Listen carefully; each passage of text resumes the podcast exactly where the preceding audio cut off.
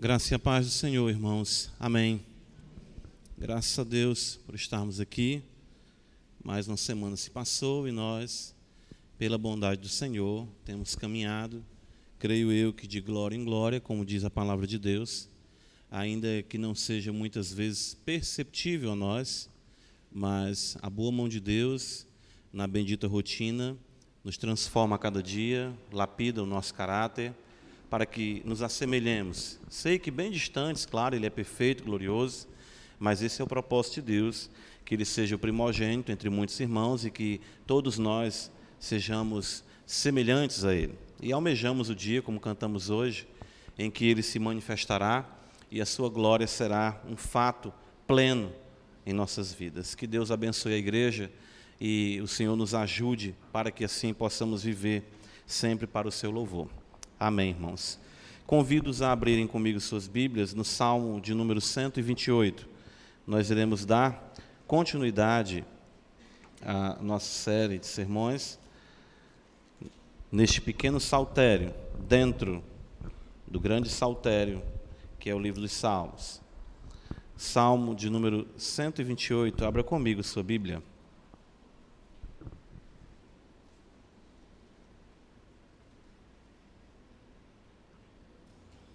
Diz-nos assim este cântico de romagem. Bem-aventurado aquele que teme ao Senhor e anda nos seus caminhos. Do trabalho de tuas mãos comerás, feliz serás, e tudo te irá bem. Tua esposa no interior de tua casa será como a videira frutífera, teus filhos como rebentos de oliveira a roda da tua mesa. Eis como será abençoado o homem que teme ao Senhor. O Senhor te abençoe desde Sião, para que vejas a prosperidade de Jerusalém durante os dias de tua vida. Vejas os filhos de teus filhos, paz sobre Israel. Amém. Ó Senhor Deus, Criador dos céus e da terra, mais uma vez invocamos a Ti, para nós não é nenhum pesar, pelo contrário, demonstra a nossa dependência de Ti, a carência que temos do Senhor para compreendermos a Tua palavra, é, compreendermos de forma espiritual a Tua palavra, a compreensão a, que nos molda, que nos transforma e a cada dia, Senhor, nos conforma a Tua vontade, o Teu querer. Deus, nós sabemos, ó Pai, nós sabemos que nós estamos aqui unicamente nos méritos do Teu Filho, nosso Senhor Jesus Cristo. Somos pecadores e já temos confessado isso, e queremos confessar mais uma vez, dizer a Ti, Senhor, que o nosso desejo, nosso maior desejo, é que nossas vidas sejam mais e mais transformadas por Ti, que aborreçamos cada vez mais o mal e venhamos nos apegar, ó Deus, ao bem. Nos ajuda, Senhor. Perdoa os pecados que cometemos e limpa-nos para que possamos, como vasos de justiça, vasos de honra, claro, com a honra que vem de Ti, possamos ser instrumentos úteis na mão, nas mãos do Senhor, que é o Senhor da igreja. Cada servo teu, cada serva tua, cada um aqui esta noite carece de Ti, nós carecemos de Ti. E suplicamos por amor o Teu Filho, que Tu dilate os nossos corações, que as nossas mentes sejam esclarecidas e que haja em nós, Senhor, contrição, porque tu não rejeitas o espírito contrito, abatido diante de ti. Tu és o Altíssimo, tu és o sublime, mas tu tens prazer de estar, de habitar com aquele que treme diante da tua palavra. Então, nos ajuda para que possamos ter essa atitude no poder do teu espírito e assim o teu nome seja glorificado na tua igreja. Dá-nos, Senhor, o privilégio também de que vidas sejam alcançadas aqui, Senhor. Vidas sejam realmente libertas do cativeiro e regeneradas pela palavra da verdade, possam se voltar para ti com muito amor, com muito tremor. Abençoa a tua igreja, Senhor, e nos ajuda nessa noite mais uma vez. Magnifica o teu filho. É assim que cremos e oramos no poder do Espírito Santo. Em nome de Jesus. Amém. Meus irmãos, em nosso último sermão, que nós estivemos aqui expondo no Salmo 127, uh, ah, nós vimos o quanto nós podemos enganar e sermos enganados no uso ilegítimo das coisas legítimas. Foi exatamente isso que a gente tratou uh, no Salmo 127 quando nós vimos a questão do edificar, do guardar, do trabalhar intenso, da, da necessidade que nós temos ah, da provisão e da proteção daquilo que nós obtemos como fruto do nosso trabalho. Ah, lamentavelmente, nós vimos que nós temos essa tendência de secularizarmos as bênçãos divinas. Nós vivemos, como eu afirmei no domingo passado, ou seja, no domingo em que estivemos abordando o Salmo 127, que nós temos, ah, infelizmente, é, é, essa atitude de um ateísmo prático, de vivermos afirmando que cremos em Deus, mas como se o mesmo não existisse. Deus não toca a realidade da nossa vida. Nós nos acostumamos tanto com esse ritmo frenético, intenso de trabalho, de, de, de ter, de ser, que nós esquecemos de depender de Deus e de buscarmos ao Senhor para que possamos de fato não vivermos uma vida inútil, como diz o versículo 2 do Salmo 127. Inútil. E por mais outra vez, de fato, por mais duas vezes no versículo 1, ele fala que é em vão, é em vão tudo o que nós fazemos a parte do nosso Deus.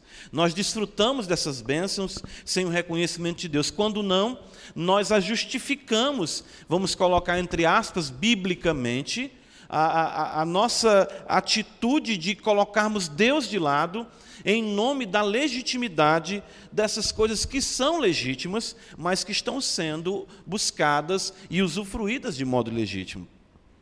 Então, eu creio que o Salmo 128, de fato, ele, ele, uh, muitos vão afirmar que ele é o mesmo salmo com o Salmo 127 a uma, uma maneira de se observar isso é que, como termina o Salmo 127, começa o Salmo 128, ou seja, com a bem-aventurança. O Salmo 127 afirma: Feliz o homem, e o Salmo 128 começa dizendo: Bem-aventurado o homem, ou seja, bem-aventurado aquele. Então, alguns vão dizer que nós temos aqui exatamente a semelhança do Salmo 1 e do Salmo 2.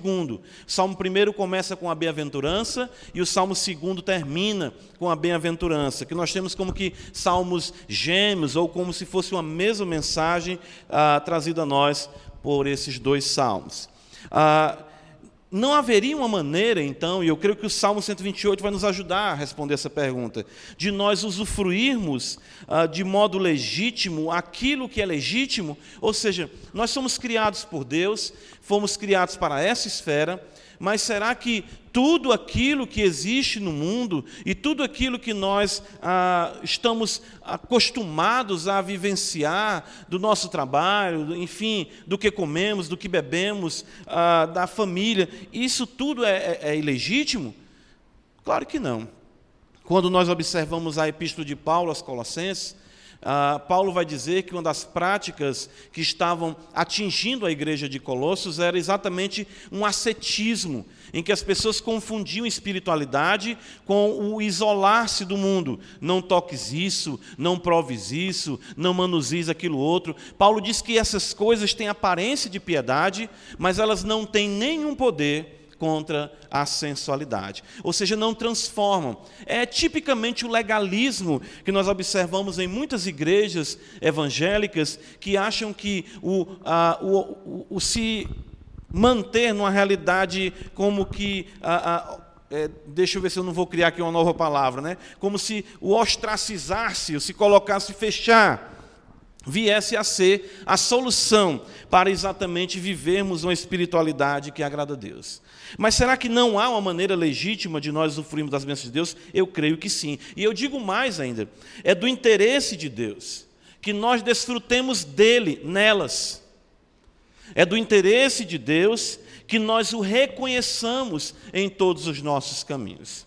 E mais, digo que é do interesse de Deus a nossa felicidade, certo? Desde nossa criação, desde quando Deus, podemos dizer até antes da nossa criação, nos cinco dias que antecederam a nossa criação, Deus, quando foi criando todas as coisas, ele, cada dia ele terminava e dizia: Viu Deus que isso era bom. viu Deus que isso era bom. E quando ele nos cria, ah, no sexto dia, a Escritura diz que ele ah, viu que tudo era muito bom. Ou seja, nós podemos dizer que isso aqui é bom demais. Certo? Se você quer dizer que alguma coisa é boa, é exatamente o mundo que Deus criou. Nós afirmamos isso como primeiro tópico do credo. Creio em Deus Pai, Todo-Poderoso, Criador dos céus e da terra. Então, quando nós olhamos para a criação, nós devemos compreender isso, que apesar da queda, nós podemos afirmar, mesmo apesar da queda, que o Evangelho, e aí é que vem toda a diferença, ele tem o poder de reverter, entendam, primeiramente, parcialmente no presente as maldições do Éden e plenamente no porvir essas maldições. Ou seja, nós estamos caminhando num processo em que as maldições do Éden estão sendo removidas da nossa vida. Nós vamos ver isso no Salmo 128. Ele está plenamente uh, vinculado a, a, ao livro de Gênesis, capítulo 3. Ou seja, de que aquilo que Deus estabeleceu como juízo sobre o homem por causa do seu pecado, claro, justamente, Deus santo, justo, verdadeiro, ele sentenciou a terra ao juízo, sentenciou o homem ao juízo, sentenciou, enfim, o próprio maligno ao juízo, mas uma vez que o evangelho veio até nós, nós podemos e devemos viver os poderes do mundo vindouro nessa presente era. Ah, isso é que de fato é felicidade. Nós podemos dizer que aqui nós temos um introito, ou seja, um pequeno começo da graça que plenamente se manifestará, como nós cantamos hoje, com a vinda de nosso Senhor Jesus Cristo. O Salmo 128 é um salmo de felicidade. Se você observar comigo aqui ah, rapidamente, veja só, ele começa, já vimos no versículo de número 5, feliz o homem, do Salmo 127, e o 128 diz: bem-aventurado. Ele continua falando para nós aqui, ainda no versículo 2: Feliz serás ele diz ainda no versículo 4: Eis como será abençoado o homem que teme ao Senhor. Veja o versículo 5: O Senhor te abençoe desde Sião para que vejas a prosperidade, certo? E o versículo número 6 ele ainda fala: paz sobre Israel, bem-aventurança, felicidade, prosperidade, paz. Não é teologia da prosperidade, né? Mas nós vemos aqui isso. Ah, ah, o Salmo apresentando para nós a, a questão e, e, e o fato da verdadeira felicidade.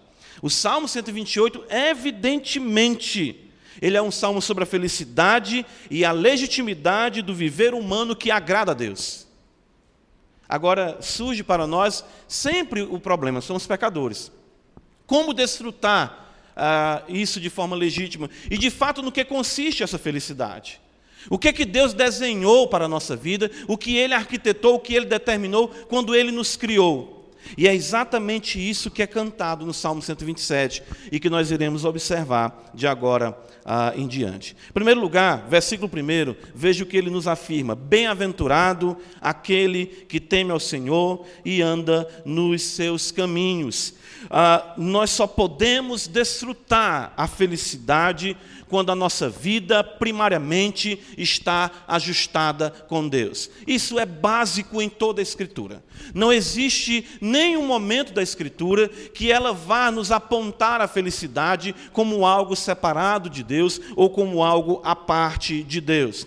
Veja a curiosidade do Salmo 127 para o Salmo 128. O Salmo 127 começa dizendo, falando sobre edificação, falando sobre guardar a cidade, e ele diz que os homens estão fazendo isso em vão, em vão, porque o Senhor é apenas uma realidade condicional. Ou seja, se se, porque na realidade o homem começa buscando a felicidade na edificação e na proteção daquilo que ele exatamente edificou. Já o Salmo 128 mostra a maneira correta de se desfrutar isso. Comece com a sua vida diante de Deus. Então ele começa trazendo a bem-aventurança. Veja que o Salmo 127, ele termina com a bem-aventurança ao corrigir o princípio equivocado daqueles que desfrutam das coisas legítimas de modo ilegítimo e o Salmo 128 inicia mostrando para nós a bem-aventurança sobre aquele que, de modo legítimo, usa legitimamente as coisas que Deus concedeu para que o homem assim tenha felicidade para a glória do seu nome.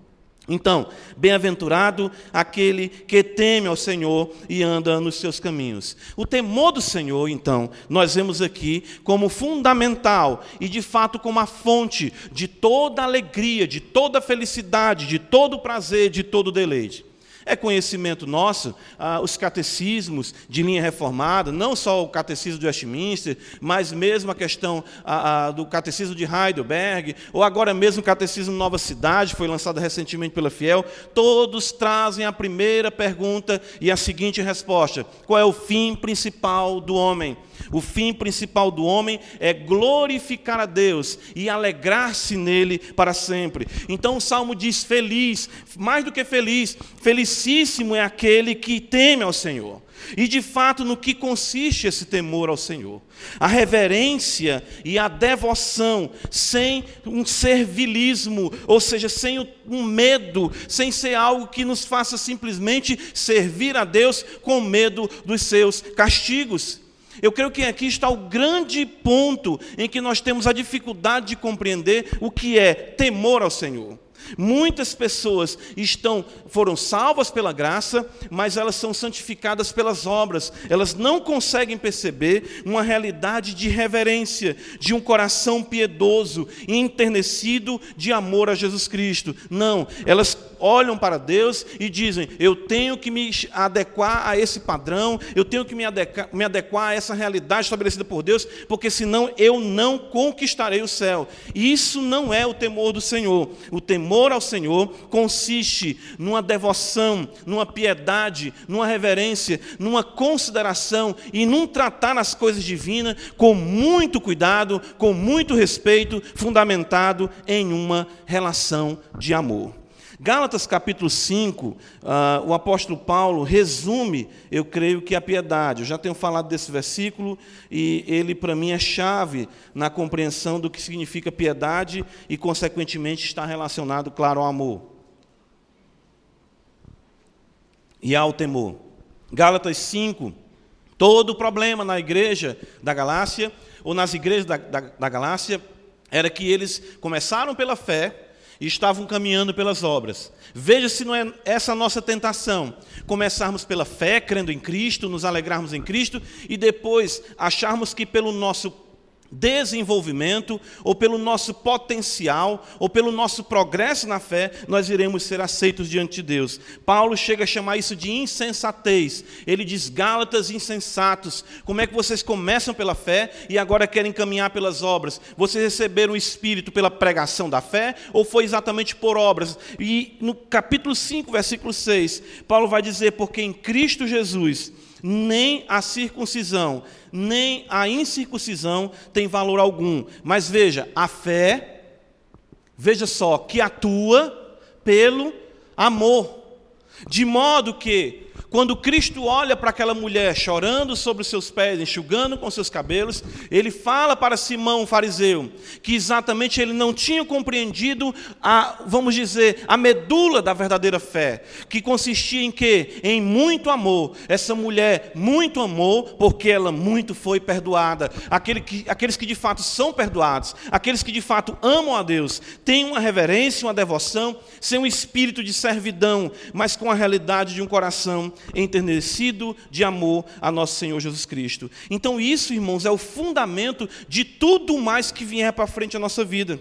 Veja, o Salmo 128 fala do temor, e nós sabemos por várias referências no Antigo Testamento que o temor do Senhor é o princípio da sabedoria. Consequentemente, ele será o princípio da felicidade. Nós não podemos fugir dessa ordem. Por mais que você seja bem-sucedido, nós vimos isso na exposição do Salmo 127. Por mais que você seja feliz com o edificar, com exatamente o ter, com o crescer, com o dormir tarde, acordar cedo, você nunca será plenamente satisfeito, a não ser que, em primeiro lugar, você viva a realidade principal, que é o princípio da sabedoria. Ou seja, e aí é onde está o temor do Senhor, que é o princípio da sabedoria. Livro de Jó, capítulo 28. Ah, eu quero chamar a atenção aqui, porque quando nós falamos em sabedoria, nós temos que caminhar para o que é extremamente prático. Veja que o Salmo 128 ele diz: Bem-aventurado aquele que teme ao Senhor e anda nos seus caminhos. A ideia exatamente é o modus vivendi. Ou seja, como é que eu ando, como é que eu vivo, o temor do Senhor irá pautar a minha vida, não simplesmente numa realidade intelectual, não simplesmente numa realidade teologal, mas sim numa realidade de vida em santidade diante do Senhor, obedecendo aos seus mandamentos por amor. Jó 28, 28, observe, ele afirma para nós: E disse ao homem: Eis que o temor do Senhor é a sabedoria e o apartar-se do mal é o entendimento. Percebem? Bem-aventurado o homem que teme ao Senhor e anda nos seus caminhos. Salmo 111, abre comigo a escritura. Vamos ver essas rápidas referências do temor e observe que toda vez que ela vai falar, a escritura, do temor do Senhor, ela traz uma conclusão prática. Ele diz no Salmo 111, versículo 10: O temor do Senhor é o princípio da sabedoria. Olha só, revelam prudência todos os que o praticam. O seu louvor permanece para sempre. Classicamente, Provérbios, capítulo 1, na abertura do livro de Provérbios, versículo 7. O temor do Senhor é o princípio do saber. Mas os loucos desprezam a sabedoria e o ensino, exatamente destacando os filhos, os jovens que não seguem o conselho de seus pais e se deixam enredar pelas amizades contrárias às Escrituras. Provérbios 9, versículo 10: O temor do Senhor é o princípio da sabedoria, e o conhecimento do santo é prudência. Então, no que consiste a verdadeira felicidade. No que consiste o ser feliz? O que consiste o ser bem-aventurado? Nós observamos aqui exatamente a relação com o Senhor em devoção, em piedade, num aspecto totalmente prático de uma sabedoria aprendida e vivida no poder do Espírito Santo. Volta comigo para o Salmo 128. Veja, nós podemos agora descer. Nós podemos agora ir para a próxima esfera. Né? Veja só, e aqui é interessante o link que nós vemos com Gênesis. Veja só, Salmo 128 ele nos diz: Bem-aventurado aquele que teme ao Senhor e anda nos seus caminhos. Do trabalho de tuas mãos comerás, feliz serás e tudo te irá bem. Gênesis, se nós formos observar, né? Gênesis ah, nós vemos exatamente a, a, a maldição sendo colocada sobre o homem. A maldição sendo lançada por Deus sobre o homem. E no Salmo 128, nós vemos Deus aqui dizendo que o homem é bem-aventurado, e no versículo número 4 está escrito: Eis como será abençoado o homem que teme ao Senhor. Irmãos, bênção e maldição, todas elas provêm da mão de Deus. A maldição não é algo que o maligno faz. Nós vemos no livro do profeta Malaquias Deus afirmando para o povo que eles, se não se arrependessem dos seus pecados, Deus haveria de amaldiçoar as bênçãos dele. E quem trouxe o juízo, a maldição sobre a terra e sobre o homem, foi o próprio Deus. E nós vemos aqui exatamente, no partir do momento em que você tem uma relação com Deus, em que você teme ao Senhor, ama a sua palavra, a maldição ela é retirada de sobre você. É exatamente o que nós aprendemos da doutrina da justificação, que Cristo se fez maldição em nosso lugar, pendurado no madeiro, como está escrito, escrito em Gálatas capítulo 3. Maldito todo aquele que for pendurado no madeiro.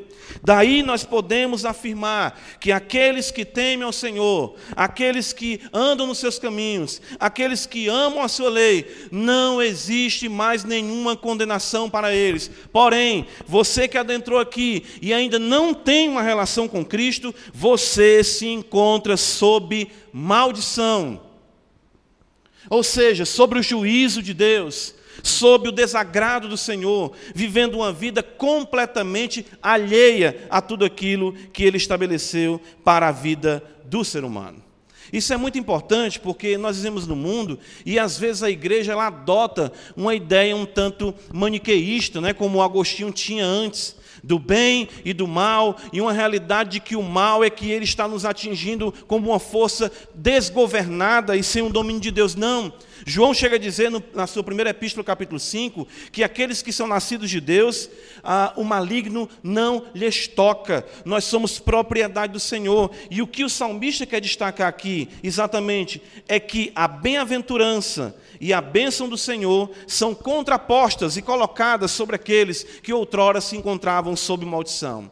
Todos viemos a esse mundo sob maldição, o bebê mais lindo que pode estar no berçário aqui agora, sendo seu filho, ele precisa nascer de novo para sair debaixo do juízo que se encontra sobre todos os filhos de Adão. Mas a partir do momento em que nós cremos, a partir do momento em que a palavra nos alcança, nós somos apontados, de fato, somos colocados no estado de bem-aventurança e nenhum juízo e nenhuma condenação existe sobre nossa vida. Perceba, Deus apresenta-se como o centro da nossa felicidade e ele apresenta-se como aquele que soluciona o nosso estado de malditos para agora benditos, o nosso estado de amaldiçoados para agora abençoados no poder do Espírito Santo. Ainda no versículo 2, veja só, o texto diz, falando do trabalho, e é isso que eu queria fazer o link com Gênesis. Logo após a queda, Deus fala para o homem o seguinte: abre em Gênesis capítulo 3 comigo, observa. Gênesis capítulo 3. Percebem? Deus é colocado no centro aqui no Salmo. O homem é colocado de novo no status de bênção.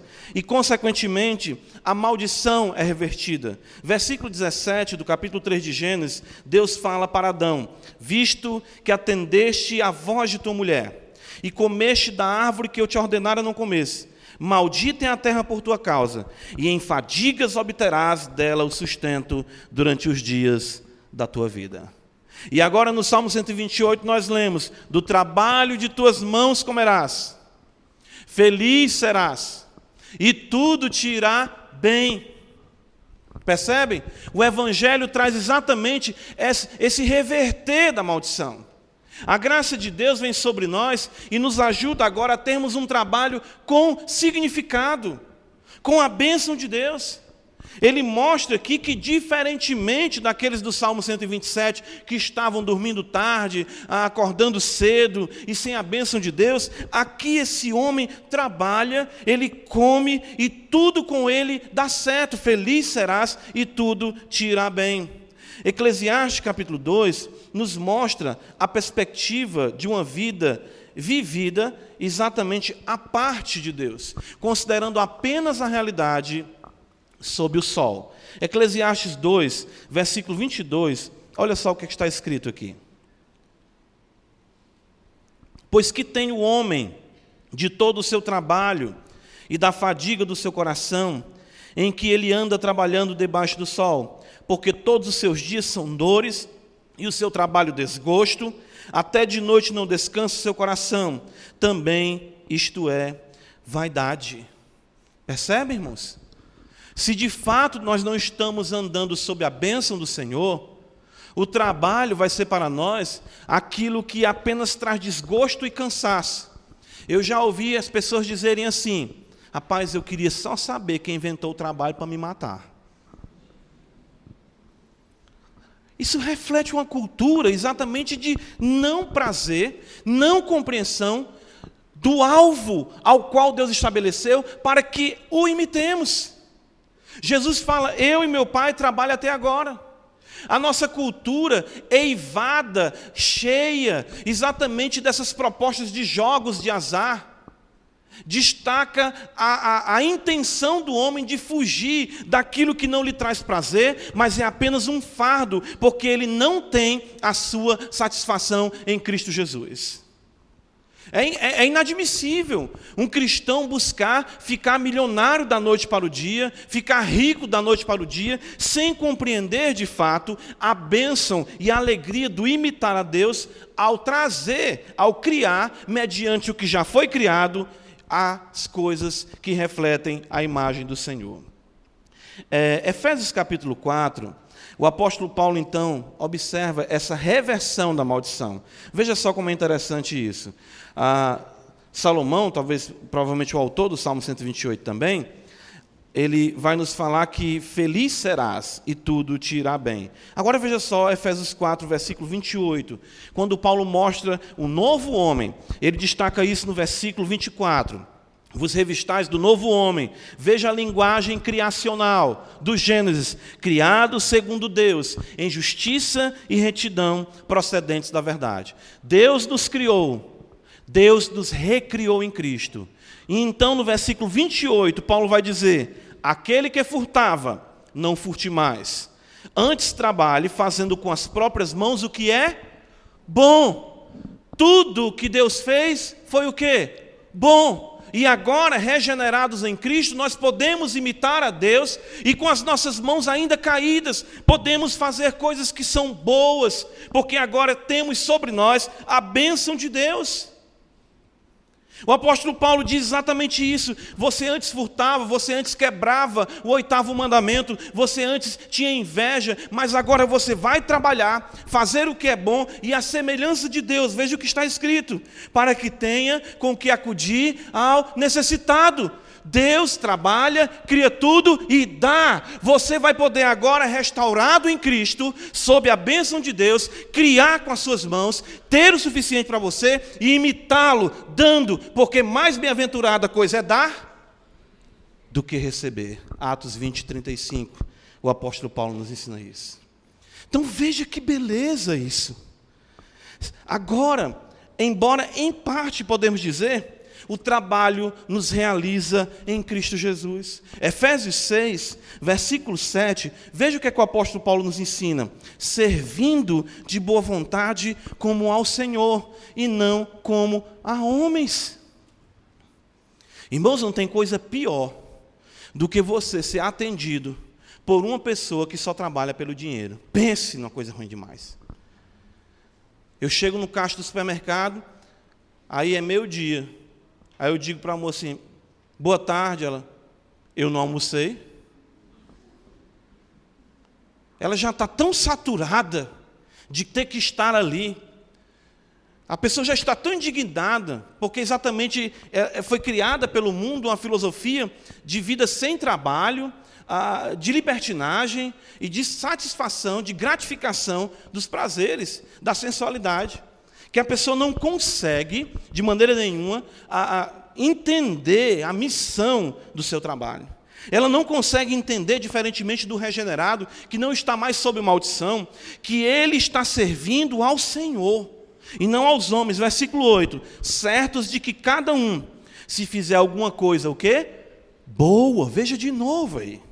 Receberá isso outra vez do Senhor, quer seja servo, quer livre. E pasmem, Paulo está aconselhando os escravos a serem bons escravos, sem receberem nenhuma remuneração e muitas vezes maltratados pelos seus senhores. Irmãos, a maldição consiste exatamente na ausência da bênção divina que saceia. Livro do profeta Ageu, abre comigo a escritura, vai nos ajudar a entender eh, essa realidade. Isso é muito importante, irmãos, porque ah, nós achamos que comida em si mesma sacia, ah, que a cama em si mesma traz o sono, né?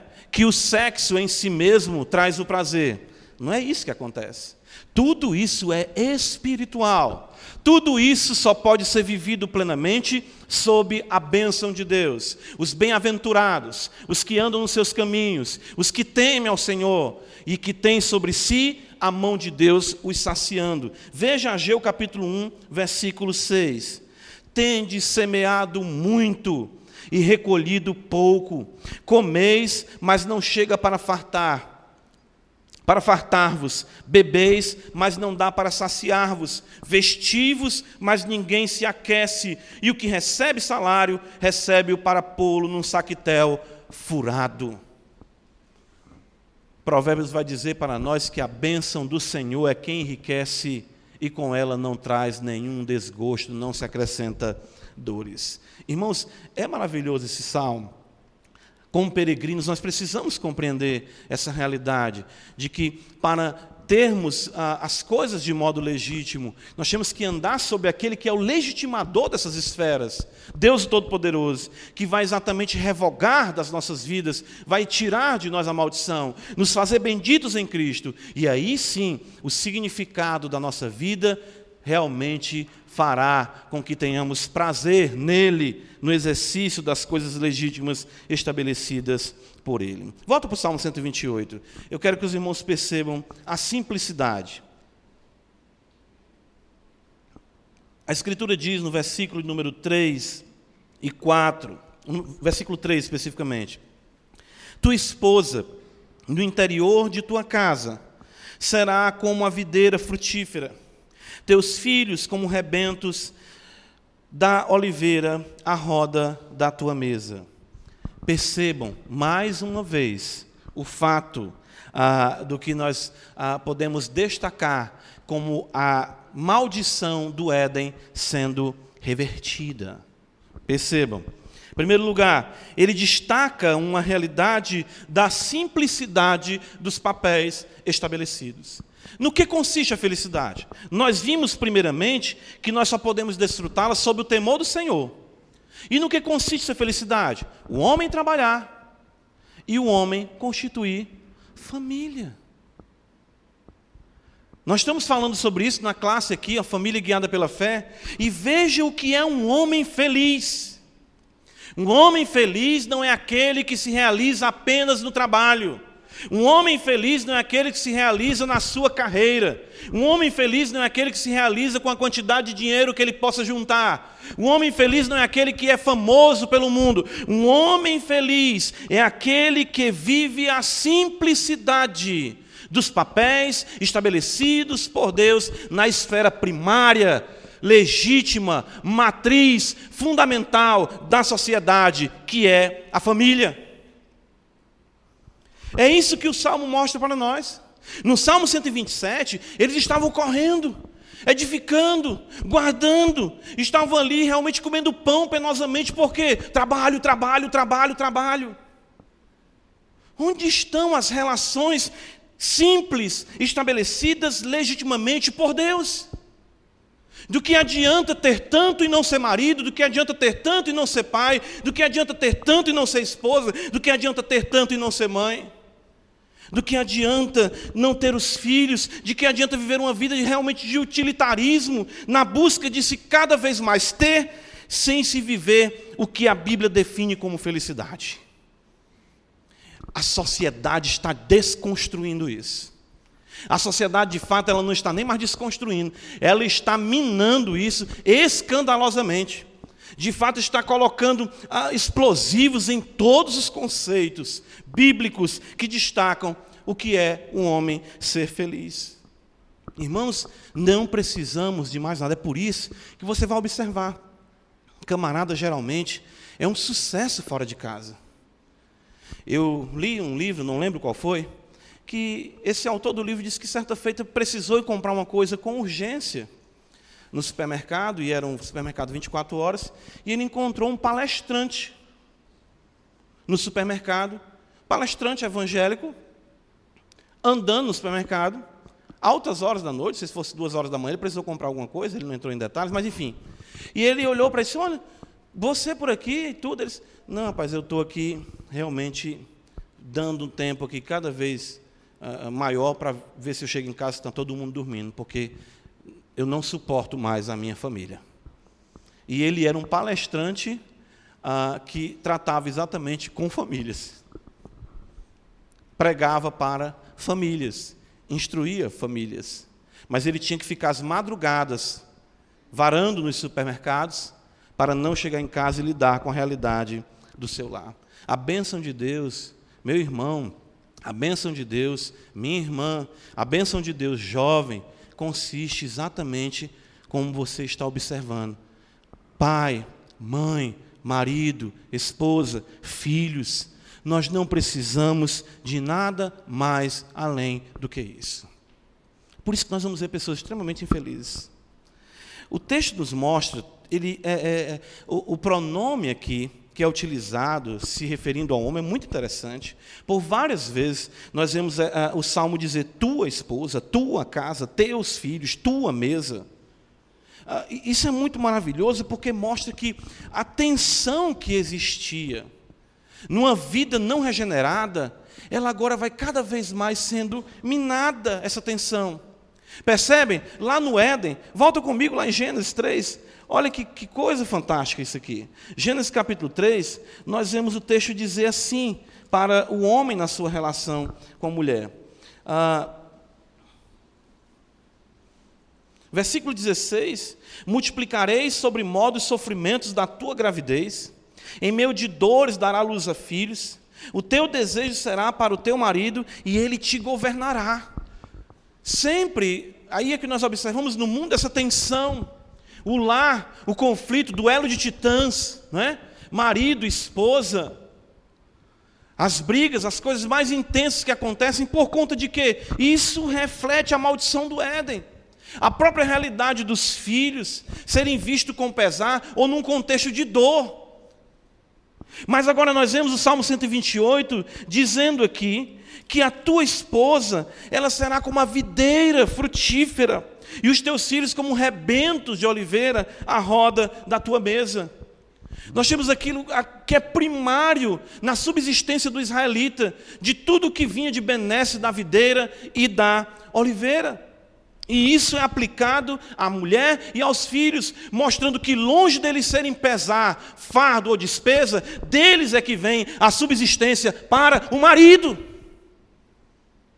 para o pai o vinho que alegra o coração da videira, o azeite que trazia o perfumar da vida do israelita aplicado dentro de casa, no conceito de esposa e no conceito de filho, não observando mais o lar como um local de encrenca, de intriga, de problema, não, mas de nutrição, de beleza, de aroma agradável e de aperfeiçoamento da nossa fé.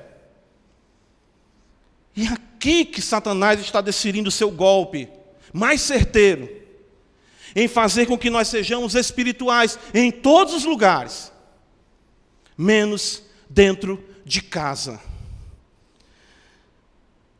Contrapor das dores de parto, a proficuidade, ou seja, a frutificação da mulher com filhos.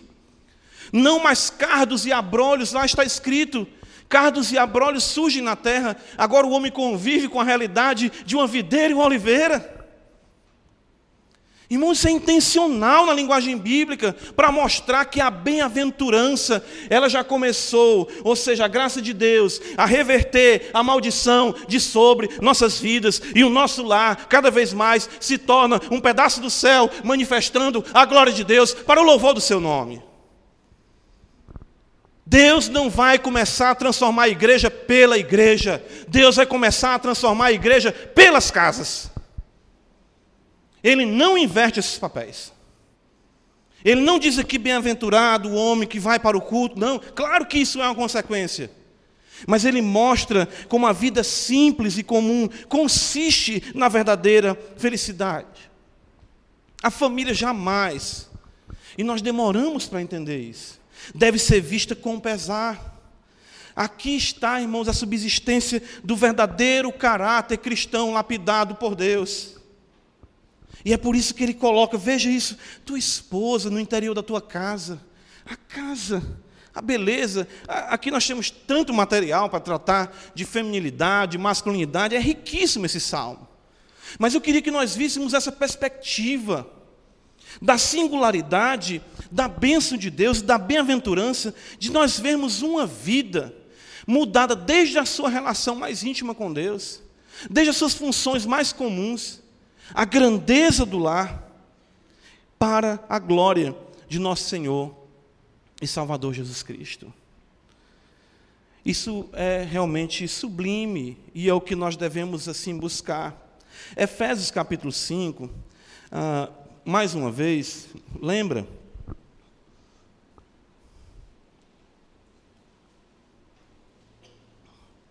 Efésios 5, e eu fico pensando como Deus, ele tem bom senso, sabe? Um, um, um, bom senso assim de humor, sabe?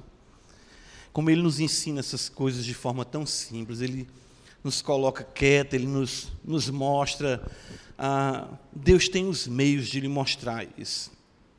Deus realmente ele trabalha essa realidade de uma forma prática no poder do Espírito Santo em nossas vidas. A linguagem aqui de videira, de oliveira, é orgânica.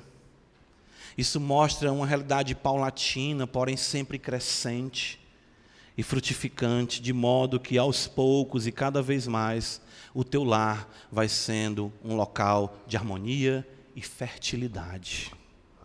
Efésios 5, ele vai dizer para nós, no versículo 18: Não vos embriagueis com vinho, mas enchei-vos do Espírito Santo. E ele destaca o louvor a Deus, o dar graças a Deus. Ah, e é maravilhoso que nós vemos na sequência, os irmãos já devem ter visto estudos sobre isso. O que vem em sequência é exatamente a vida comum do lar sujeitando-vos, versículo 21, vai dizer uns aos outros no temor de Cristo. Maridos, aí ele vai dizer, as mulheres sejam submissas aos seus maridos. Versículo 25, maridos, amai vossa mulher. Efésios 6, 1, filhos, obedecei vossos pais. Efésios 6, 4, e vós pais, não provoqueis vossos filhos a ira. Ah, versículo 5, quanto a vós outros, servos, obedecei ao vosso Senhor. E ainda ele diz aos servos que têm que servir a Deus. Mas observa o que às vezes nos falta a, a, a percepção versículo de número 10.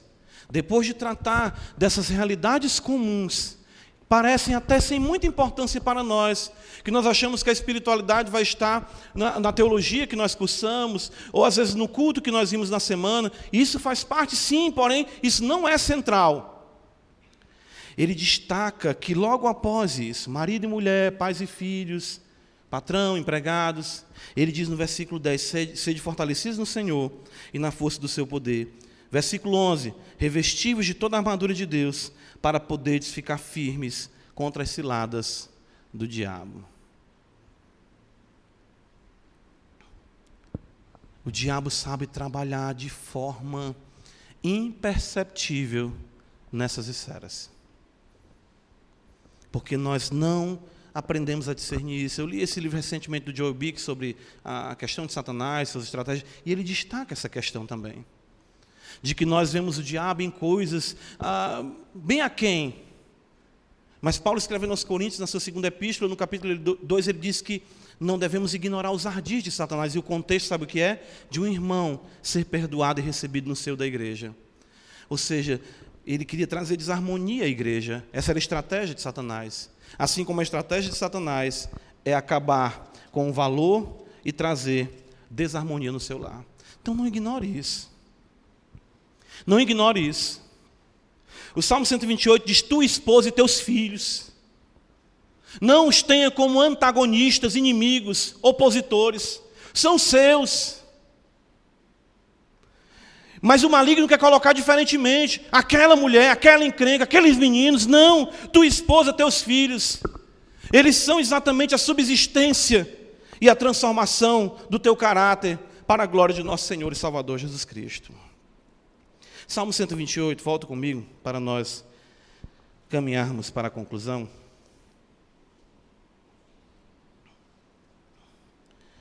Ele diz no versículo 5, nós vimos o versículo 4 em que a bem-aventurança e a bênção do Senhor, o homem foi tirado do contexto de maldição. Percebam, o Senhor te abençoe desde Sião, para que vejas a prosperidade de Jerusalém durante os dias de tua vida. Veja os filhos de teus filhos, paz sobre Israel. Por fim, percebam, comunhão com Deus transborda para o meu lar. E depois transborda para o âmbito social. A bênção no âmbito social. Uma sociedade vivendo o shalom, paz, harmonia. Deus é a fonte dessa bênção. Veja só no versículo número 5: O Senhor te abençoe. Aqui é um eco da bênção arônica de Números, capítulo 6. Quando o povo ia adorar e os sacerdotes e o Senhor te abençoe e te guarde, o Senhor faça resplandecer o rosto sobre ti, o Senhor tenha misericórdia de ti e te conceda a paz. A ideia agora é que você veio com a sua família, você veio exatamente como um bem-aventurado, E agora você vai sair abençoado pelo Senhor para ser luz e sal desse mundo. Por que, que o nosso testemunho não impacta a sociedade? Porque as nossas casas são fracas. Nós somos homens fracos, mulheres fracas, com paternidade e maternidade fracas, com filhos fracos. Mas o Senhor quer estender a bênção sobre nós desde Sião, como ele fala. Sião era a figura, claro, o fato ali de Israel como um local de onde emanava assim as bênçãos, o culto, onde estava a arca, onde estava o trono de Davi. Nós já vimos isso no, no Salmo de número 122. Mas aqui destaca para nós exatamente a bênção que nós iremos de fato receber, onde nós podemos ter essa realidade de Sião hoje, na coletividade da igreja. Eu já vi o pastor afirmar isso, por que, que nós chegamos aqui e às vezes nós dizemos, ah, o culto é frio, ah, com dificuldade. É porque as nossas vidas de segunda a sábado foram uma lástima dentro das nossas casas. Como é que o Senhor vai te abençoar desde Sião? Como é que a tua casa vai ser abençoada? Como é que nós iremos aqui juntos, com corações ferventes de amor, sermos tocados pelo poder do Espírito Santo, se a nossa vida, no seu contexto mais próximo e legítimo do nosso lar, não vive essa legitimidade no poder do Espírito Santo? A coletividade, irmãos, sempre segue a particularidade do lar. Não podemos inverter isso. Não o contrário, jamais. Jamais. E ele mostra para nós que uma família que é abençoada assim, ela verá a prosperidade de Jerusalém. Aí, olha só, Jerusalém vem lá embaixo. Primeiro, comunhão com Deus, imitar o Senhor, sua casa, Jerusalém. Que hoje nós poderíamos afirmar o quê? A igreja, nós hoje. Jerusalém celestial, como o autor dos Hebreus fala no capítulo 12, composta pelo Espírito dos justos aperfeiçoados e por nós que estamos aqui, que ainda veremos de chegar nela também. O Senhor veja a prosperidade de Jerusalém durante os dias de tua vida. Uma vida que de fato vai ser vivida no poder do Espírito Santo e não se amarga. E ele diz: Veja os filhos de teus filhos. E aí é maravilhoso ser benéfico à sociedade no legar gerações que a sirvam beneficamente. Você já parou para pensar o que será o seu filho para a sociedade, o que será o seu neto para a sociedade? A ideia é essa: veja os filhos de teus filhos. A gente não está nem preocupado, a gente fica numa mentalidade de assim, ó, completou, como eu falei hoje pela manhã, completou 18 anos, tchau e benção, cuide da sua vida. E não pensamos exatamente como a Escritura nos ensina, a deixarmos um legado, nós, irmãos que somos pais, estamos exatamente passando, e os nossos filhos estão se erguendo no nosso lugar, e que legado nós haveremos de deixar para a sociedade, para a igreja. Veja os filhos de teus filhos. A bênção, então, ela extravasa para o âmbito social. Toda uma ordem, irmãos, é muito belo isso no Salmo. Desde a particularidade da sua relação com Deus, até o fato, agora sim, de publicamente você ser ah, visível. Abre comigo em Provérbios 31, e aí eu quero que você veja ah, o, quanto, o quanto isso e o como isso é apresentado na Escritura.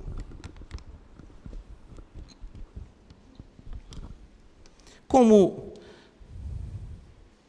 nós queremos ser vistos e reconhecidos.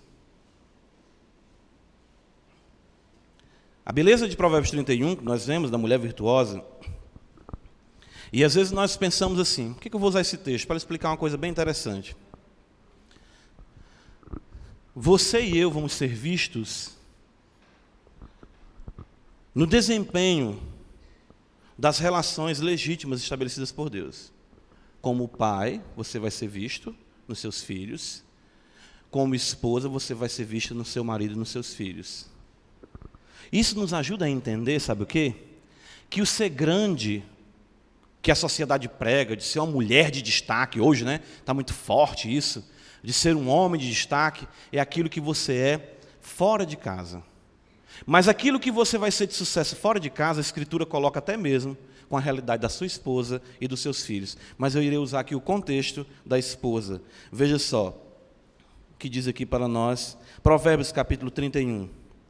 Diz assim no versículo 23: Seu marido é estimado entre os juízes quando se assenta com os anciãos da terra. Ok?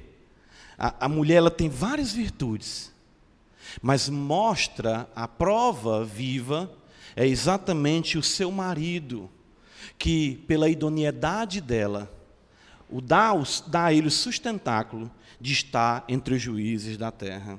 No versículo 28, então, nos mostra que o louvor de tudo que nós vivemos para a glória de Deus deve ser primariamente na nossa casa. Levantam-se seus filhos e lhe chamam ditosa, e o seu marido a louva, dizendo: Muitas mulheres procedem virtuosamente, mas tu a todas sobrepujas. Percebem? O extravasar para o âmbito, para a realidade externa, ela não vai prescindir da particularidade. E a particularidade será visível externamente no cumprimento desses papéis que o Senhor estabeleceu do lar, da família. Irmãos, eu quero concluir dizendo simplesmente aqui, em primeiro lugar, que a vida é boa. A vida é muito boa. Nós é que estragamos e complicamos as coisas. A vida é muito boa, irmãos. Deus fez as coisas, ele disse que era bom, e quando ele terminou de fazer uma, a mulher disse: É muito bom. A vida é boa demais. Nós é que complicamos, nós é que estragamos, nós é que invertemos os valores. Nós é que deixamos Deus de lado, no sentido de que não honramos a Ele, não andamos nos seus caminhos. Nós é que queremos nos realizar com as peripécias do mundo e queremos ter destaque diante de todo mundo, sermos vistos com os nossos carros, com as construções que nós temos. Mas Deus fala: é a tua esposa, são os teus filhos, são a tua casa, a tua mesa. É aí que tu vai ser homem. É aí que Deus vai ver o teu valor. É aí que Deus vai ver a dignidade concedida a ti no poder do Espírito Santo. Graças a Deus, irmãos, por sua graça em Cristo. Porque o Evangelho, ele é o poder de Deus, e às vezes a gente fica falando, poder de Deus como?